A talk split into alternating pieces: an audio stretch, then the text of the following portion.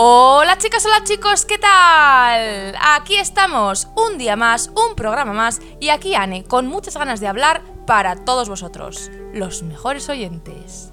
Después del salseíto real del episodio anterior, hoy volvemos a nuestra temática habitual. En este caso estaremos hablando sobre cómo superar a alguien, qué hacer ante esa situación o ante ese drama. Ya os adelanto que será un episodio largo, pero bueno, supongo que el tema lo merece. Así que sin más y sin menos, ¡empezamos! Y recordad, amigos, amigas, amigues, que la vida está para vivirla. Para empezar, quiero aclarar que cuando hablamos de superar a alguien nos referimos a todas esas personas que ya no forman parte de nuestra vida. Bien porque teníamos una relación de amistad o una relación de pareja y ya no, o bien porque han fallecido. La verdad es que es un tema un poquito delicado, pero a la vez es un asunto que nos ha pasado a todos, que puede que nos esté pasando incluso en este momento y que seguramente fijo que nos seguirá pasando en el futuro. Porque las pérdidas, al igual que las ganancias, forman parte de la vida. El problema es que nosotros no sabemos por dónde agarrar la situación y entonces se nos hace muy cuesta arriba. Más que nada porque no somos de piedra y tenemos sentimientos, vamos a ver. Al final las emociones son emociones y no están ni bien ni mal, lo que digo siempre, ni son buenas ni son malas. Simplemente son un semáforo, una forma de comunicar, un indicador de lo que se barrunta por dentro. Otra cosa, amigos, es que estemos más de acuerdo o menos de acuerdo con unas emociones que con otras y que partiendo de ahí las denominemos buenas o malas o positivas o negativas. Pero como os he dicho, en sí las emociones ni son buenas ni son malas, son emociones y reflejan lo que llevamos dentro punto pelota. Y aquí es donde empieza nuestro problema. Cuando estamos contentos porque nos ha pasado, por ejemplo, X cosa, nos da un subidón. Estamos de acuerdo con esa emoción, nos gusta, estamos cómodos, ¿verdad? Y como consecuencia vamos súper bien por la vida. En cambio, cuando nos pasa algo que no nos gusta, ya es como que entramos en el bucle de la negatividad, ¿no? Como si estuviéramos como un nubarrón, como si tuviéramos un nubarrón encima y venga a quejarnos, y venga todo mal, y encima me pasa no sé qué, porque claro, y ya todo el día mal. ¿Veis a dónde quiero llegar? Al final las emociones son semáforos de nuestros adentros, pero a efectos prácticos, a la hora de la verdad, cosas que a lo mejor pasan en un minuto o menos, nos condicionan el día entero, a veces para bien y a veces para mal. Nos pasa a todos. Y aquí es donde empiezan nuestros problemas. ¿Y qué pasa? Que cuando perdemos a alguien, como es de esperar, aparecen las emociones que no nos gustan, las que denominamos, entre comillas, malas. Por ejemplo, negación, injusticia, tristeza, enfado, etc. Y, como es lógico y normal, se nos viene el mundo abajo. Estas emociones son totalmente naturales y están bien. Al final, esa persona se ha marchado, sea por la razón que sea. Una persona que antes era parte de nuestra vida ya no está. Y eso es una reacción humana totalmente normal. Y es más, os voy a decir, el duelo, amigos, hay que pasarlo. El duelo o el luto y sus fases hay que pasarlas. Sea, no se puede pretender correr un tupido velo y hacer como si nada, como si la nada se hubiera tragado todo, porque, ojo, hay gente que lo hace. Eh, antes o después el drama te va a pillar. O sea, no hay forma de escapar, ni con alcohol, ni con sustancitas de estas ilegales, ni centrándote en el trabajo 24/7, ni con nada. El drama flota. Así que por más que lo hundas con lo que tú quieras, siempre, siempre, siempre va a conseguir flotar. Una mente ocupada no sana. Una mente ocupada no enfrenta su duelo, simplemente lo reprime, lo reprime, lo reprime y lo acumula. Y spoiler, un día sale, un día flota. Evitar un tema no te va a hacer superarlo. Hay que transitar esas emociones para poder volver a estar, entre comillas, vamos a decir, bien. Aquí no hay secretos mágicos. Aunque una frase que a mí siempre me ha ayudado mucho y os quiero compartir es eh, pensar el, vale, ahora, ahora mismo no estoy bien, estoy mal, pero yo sé que pronto estaré bien. A mí esa frase me ayuda mucho, amigos, y yo os la comparto con todos vosotros. El duelo no tiene un tiempo determinado, o sea, algunas personas estarán ahí más tiempo y otras menos. También dependerá un poco de lo que haya pasado, cómo haya pasado y también, evidentemente, de la relación que tú tengas o hayas tenido con esa persona. Es totalmente normal estar sin ganas de hacer nada, sin mucho hambre, durmiendo mal, como que de cierta manera te abandonas, ¿no? Al final, en el duelo estás en la cabeza, taca, taca, taca, taca, taca, taca, taca, taca. Estás en la cabeza más que en otro sitio y se te olvida de que tú también eres un individuo propio, que tienes tus necesidades, ¿no? Es como que te dejas y pasas a un segundo plano, porque al final la vida te pesa, te pesa y todo de repente es como súper difícil, ¿verdad? Como os he dicho, aquí no hay trampa ni cartón y el duelo hay que pasarlo. Una vez que ya hemos llorado todo lo que teníamos que llorar y que ya hemos empezado a aceptar lo que ha pasado, es hora de salir del modo abandono y ponernos en marcha para intentar recuperar nuestra vida. A partir de ahora vas a tener que hacer memorias nuevas sin esa persona. Como dice la madre de una amiga, tú puedes con todo, pero no con todo a la vez. Hay que ir poquito a poco. ¿Y por dónde vamos a empezar? Pues por lo más básico.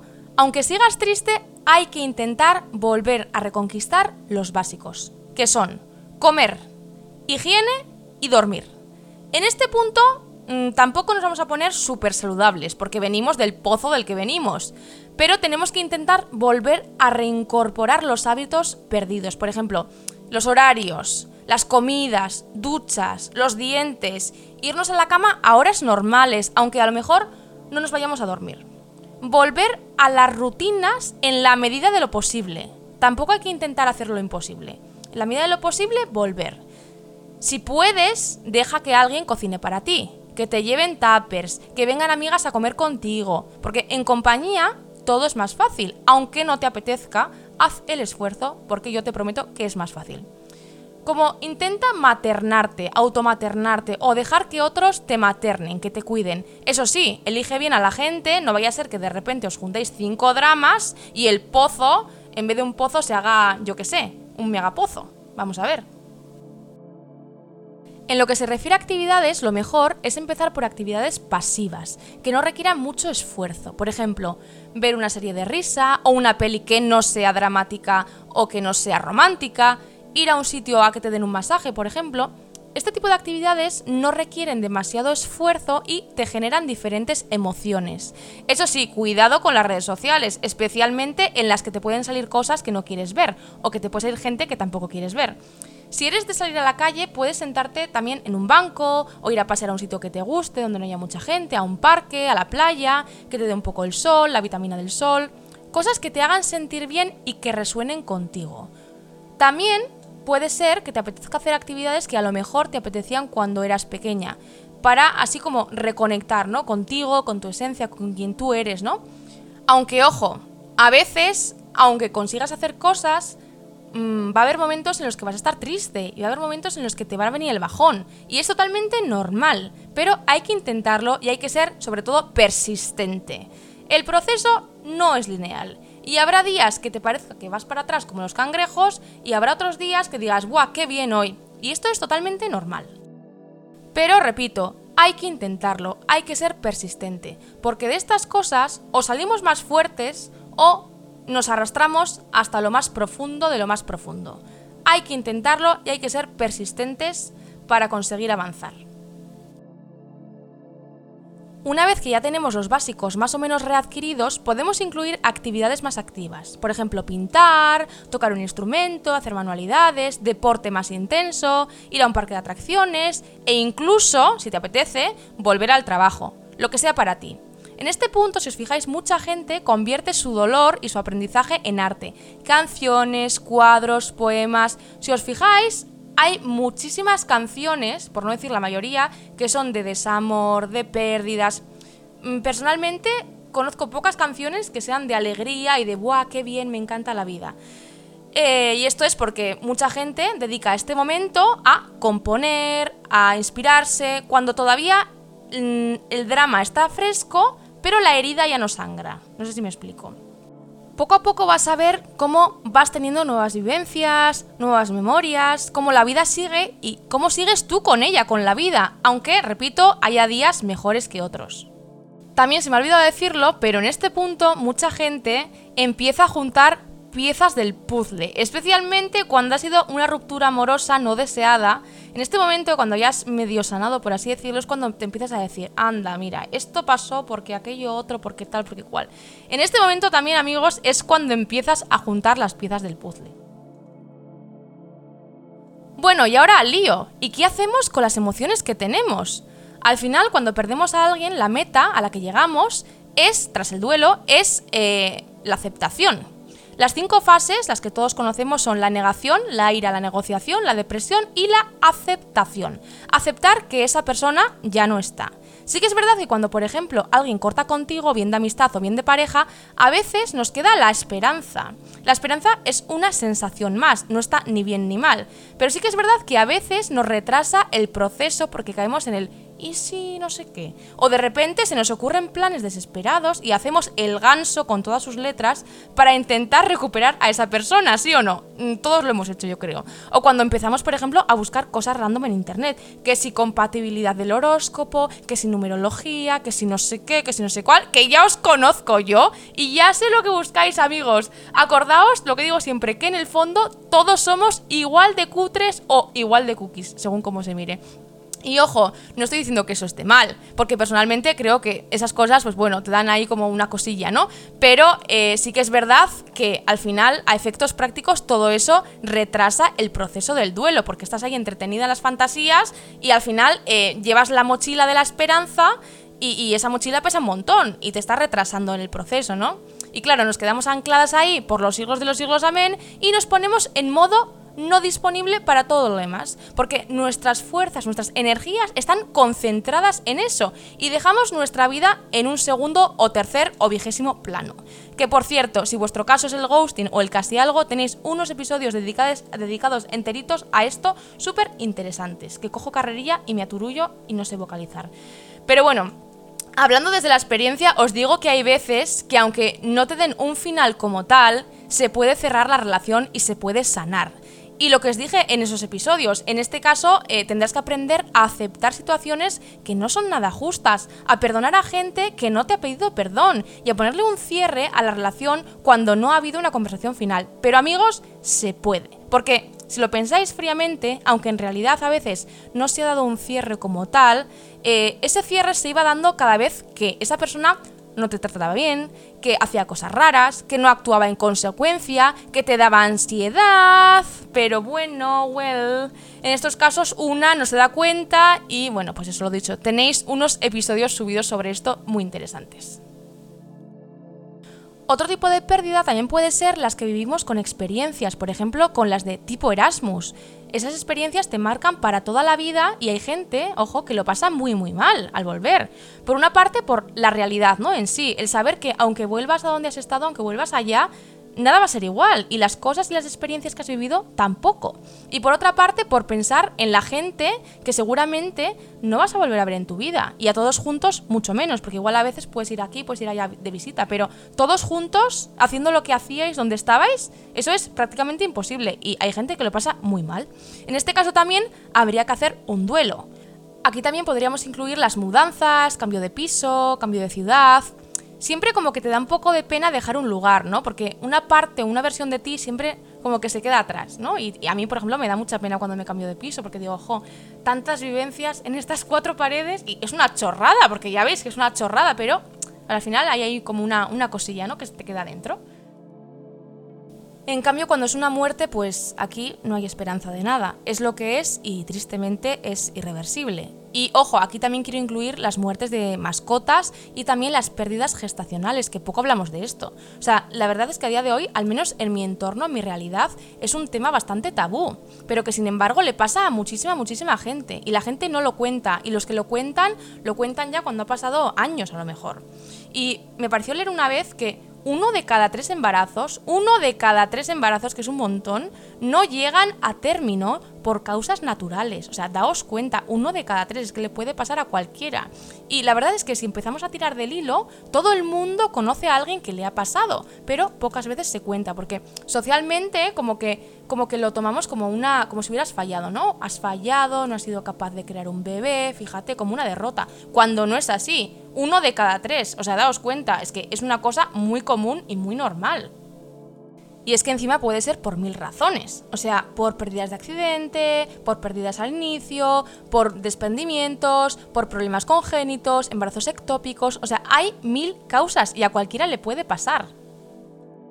Y a veces, siento ser explícita, pero a veces el cuerpo expulsa todo, otras veces expulsa parte del tejido y otras muchas veces, que se habla poco del tema, el cuerpo no expulsa nada y hay que sacarlo, hay que parirlo. O sea, imaginaos el trauma que es tener que dar a luz a un bebé fallecido. O sea, y encima en silencio y encima incomprendida por la sociedad. O sea, es que daos cuenta, daos cuenta. Y yo hoy pues he decidido en este trocito del podcast darles voz y darles voto porque hay muchísima gente a la que le pasa. Y como le puede pasar a cualquiera, yo lo quiero dejar aquí plasmado en el episodio. Si alguien tiene dudas, eh, que sepáis, porque hace poco le pasó a alguien cercano a mí, que no soy yo, evidentemente, eh, estoy bastante puesta en el tema y que sepáis que en España al menos hay dos modos de expulsación, por así decirlo. Informaos bien porque uno es mejor que el otro, buscáis en YouTube, en Google y tenéis muchísima información. Lo digo más que nada por si alguna oyente está en esa tesitura y le interesa el dato. Pero bueno, en fin, sea cual sea tu caso, el camino termina en la aceptación. Aceptación de que esta es tu nueva realidad, o sea, te guste o no, estés de acuerdo o no, te parezca justo o no, esto es lo que hay y vas a tener que aprender a vivir con ello, porque mientras no lo aceptes, vas a vivir peleado con la realidad y no vas a poder avanzar. Vas a seguir estancada en el bucle, en el drama, en el por qué a mí, en el no es justo, todo me pasa a mí. Y a veces, por ejemplo, en el caso de las rupturas, caemos en la creencia de que necesitamos a esa persona para volver a ser feliz, cuando no es así. Tú tenías una vida antes de esa persona y tú puedes tener una vida después de esa persona. Y siento ser tan directa, pero al final, os lo digo de corazón, nadie va a venir a salvarte. La gente te puede ayudar, te puede dar herramientas, te puede dar fuerza, pero solo tú te puedes salvar. Y habrá veces que vas a ser el bueno de la película. Y habrá veces que vas a ser el malo de la película. Y que vas a perder gente por culpa de tu comportamiento. Y esto también es una realidad y también hay que aceptarlo. La máquina del tiempo, amigos, de momento, para volver atrás y enmendar nuestros errores, de momento no está disponible. A lo mejor también puede ser, puede pasar que sea la otra persona la que decida dejar de verte. Y te guste o no, hay que respetar la decisión del otro. La verdad es que a veces no es nada fácil saber cuándo intentarlo un poco más y cuándo abandonar una relación. Y la persona que deja a veces también sufre. Y tal vez no es porque te haya dejado de querer o porque no sea suficiente. Porque a veces también nos vienen estos pensamientos, ¿no? Sino porque en ese momento no sienten que ese sea el camino que quieren seguir la mayoría de veces no tiene nada que ver contigo y simplemente es su movida mental. Que te guste o no, mm, eso ya es otra cosa, porque a mí también me ha pasado y no me ha hecho ninguna gracia. Pero de la misma manera, a ti también te pasará con otra gente, que simple y llanamente no terminas de ver la situación con esa persona, mm, igual no ha pasado nada concretamente, pero dices, es que yo no lo veo, ¿no? No, no veo la historia con esta persona. Y haces next. Pero bueno, son cosas que pasan, ¿no? Mm, al final dejar ir algo cuando tú sabes que eso no va a ir a ningún lado o cuando tú sabes que eso no va a poder ser, también es un gran acto hacia la otra persona. Un acto de respeto, un acto para que no sea injusto para la otra persona, para que pueda buscar fuera de ti lo que merece, lo que necesita. Pero ¿qué pasa? Que muchas veces cuando nos pasa, como no nos hace ninguna gracia, pues no lo vemos. Pero luego con perspectiva las cosas se ven de una manera diferente. Por otra parte, hay gente que muy injustamente dejan a personas porque creen que falta algo en ellas. Por ejemplo, eh, tú tienes un 95% de cosas que le gustan a la otra persona, pero tienes un 5% como que le chirría, un 5% como que le falla, ¿no? Entonces, hay gente que intenta buscar ese 5% que supuestamente te falta en otra gente. Y aquí es donde entran los cuernos, donde entran los engaños, el sexting, el volver a hablar con fulanita, con menganita, lo típico, ¿no? Que todos conocemos. Pasa que luego con el tiempo esas personas se dan cuenta del 95% de cosas que se han perdido y entonces quieren volver.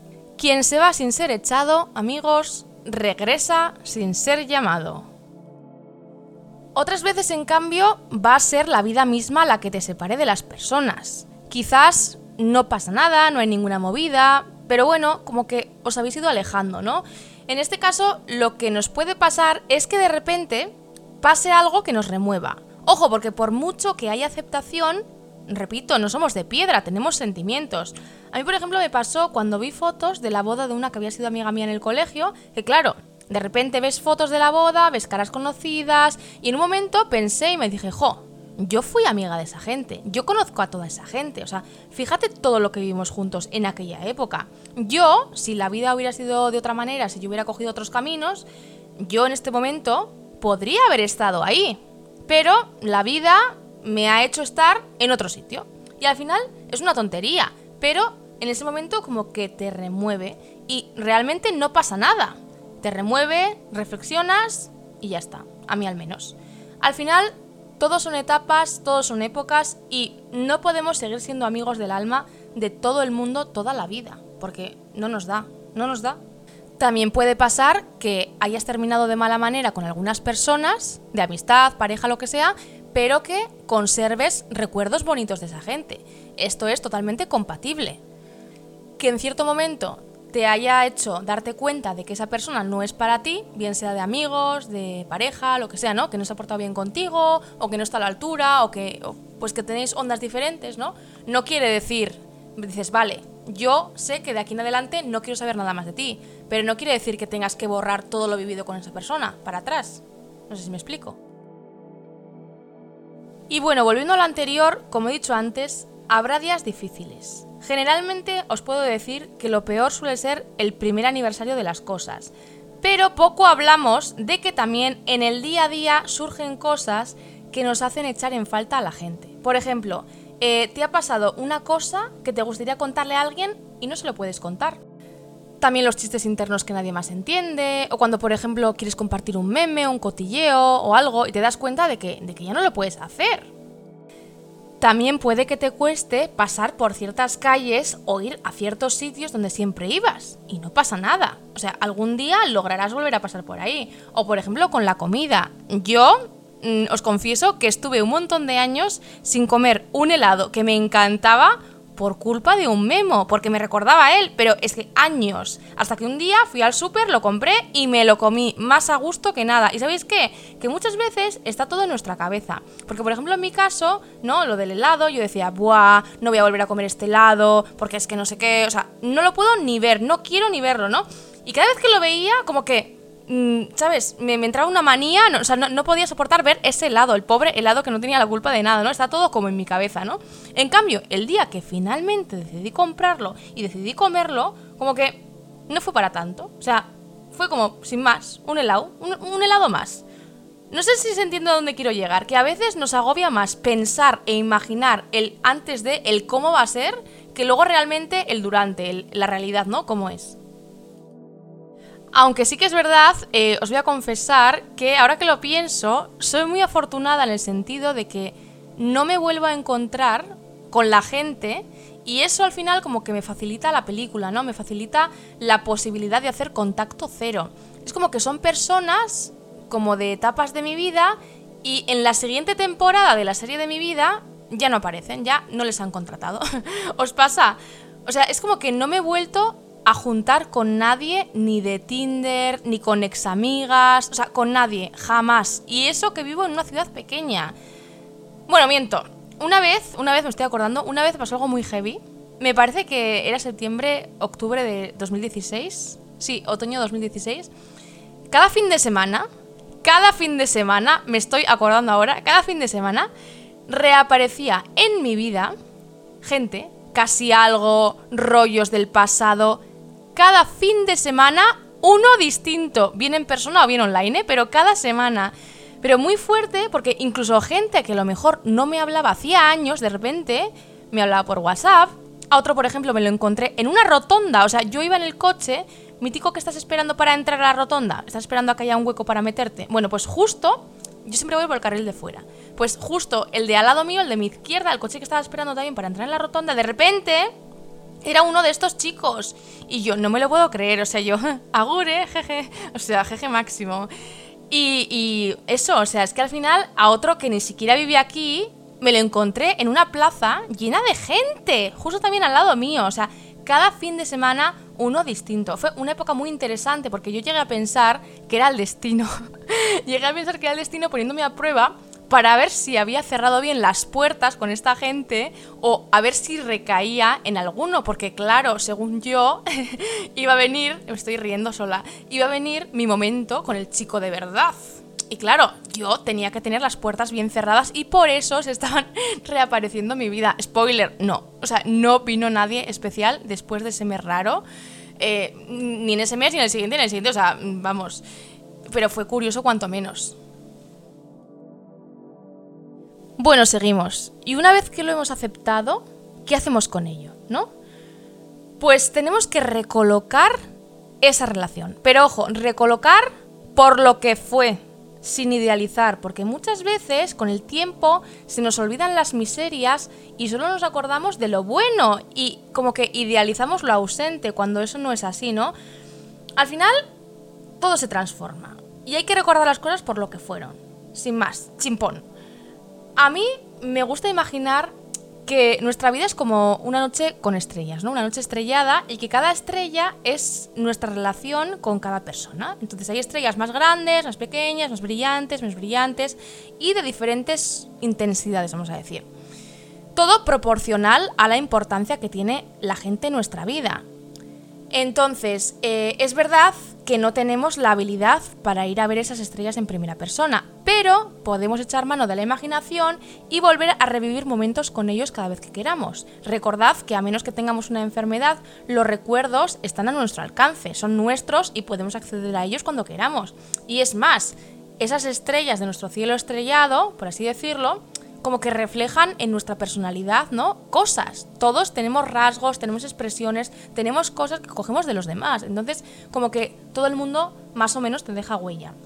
Y una cosa que le pasa a mucha gente es que le cuesta mucho soltar, aceptar, dejarlo ir, ¿no? Porque piensa que si lo hace, se va a olvidar de esa persona. Entonces como que se amarra a esa persona en la imaginación, ¿no? Y, no, no, lo suelta porque piensa que, que, si lo suelta se va a olvidar, cuando eso no es así, y viceversa, que la otra persona se va a olvidar de ellos, y eso es mentira. Al final, no hablar no significa no pensar.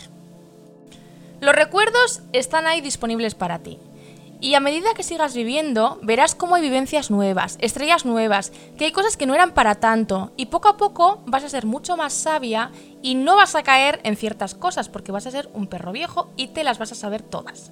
Y aún y todo, habrá días que te dé el bajón, y es normal, porque como hemos dicho antes, no es un proceso lineal. Yo diría, como mucha otra gente, que una pérdida no se supera, sobre todo si es importante, ¿no? Se aprende a vivir con su ausencia. Y quiero dejar claro que no pasa nada por echar en falta a la gente o por recordar momentos bonitos.